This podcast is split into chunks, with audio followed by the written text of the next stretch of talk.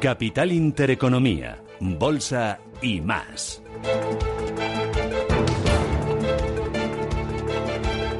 8 y 14 minutos de la mañana, enseguida tertulia capital para analizar lo más importante de la jornada, pero antes entrevista con Almudena Semur, ella es secretaria general del Instituto de Estudios Económicos. Almudena, ¿qué tal? Muy buenos días. Hola, buenos días. bueno, ¿salen o no salen los presupuestos generales del Estado?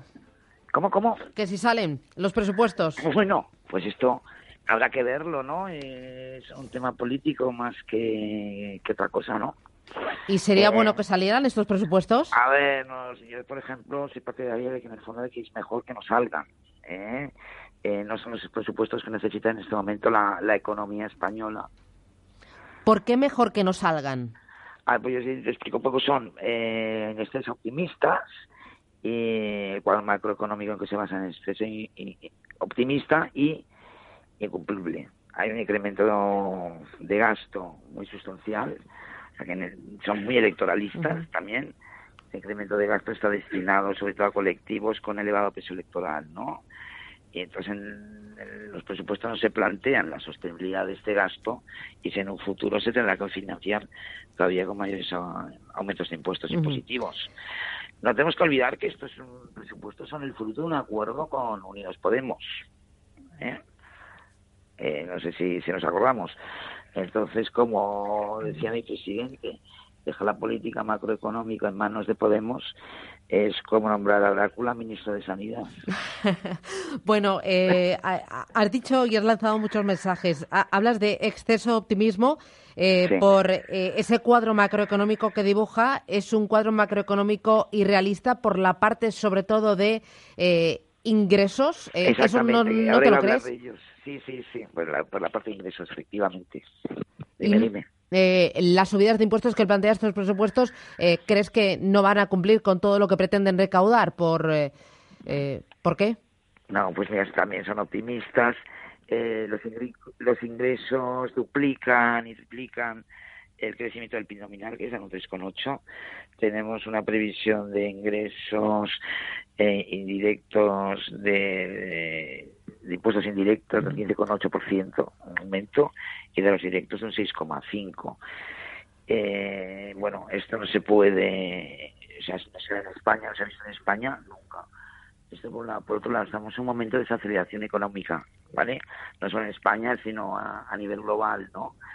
Y, y, bueno, pues esto se va a notar, se va a notar y los ingresos impositivos no se pueden dejar todos en manos también del ciclo económico. Y, también lo que lo que se basa en estos presupuestos, ¿no? Claro, porque eh, eh, comentas que eh, ese aumento de la tributación, tanto de la inversión, tanto del ahorro, junto con el notable aumento del gasto público, al final lo que va a hacer es mermar el crecimiento, mermar la actividad y mermar también la creación de empleo. Exactamente, va a mermar la competitividad de las empresas, se penaliza el ahorro, se penaliza a las empresas, piensa que el empresario en eh, tiene una subida de, cotizaciones sociales, subida del salario mínimo, aumento de, tipos. Por otro lado, el ahorro se penaliza en el impuesto sobre la renta de las personas físicas. Eh, en fin, van a lastrar la Claro, y entiendo que eh, la economía española lo que necesita es todo lo contrario, unos presupuestos que estimulen la inversión privada y que impulsen el crecimiento de la productividad. Efectivamente, tú lo has dicho muy bien. La manera de que de que mm, tenga bienestar la economía española, porque estos eh, pues, eh, son los que más gasto social tienen para el bienestar.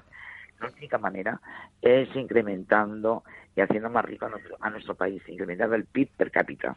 Y para eso, ¿qué tenemos que hacer? Pues ser más competitivos y productivos. De esta manera aumentaremos el capital español.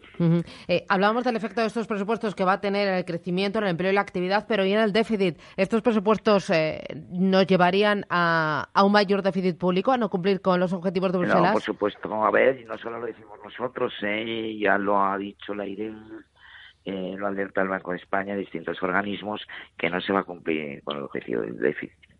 Otra de las cosas que deberían ser muy rigurosos, ¿no? O sea, no persiguen tampoco la consolidación fiscal.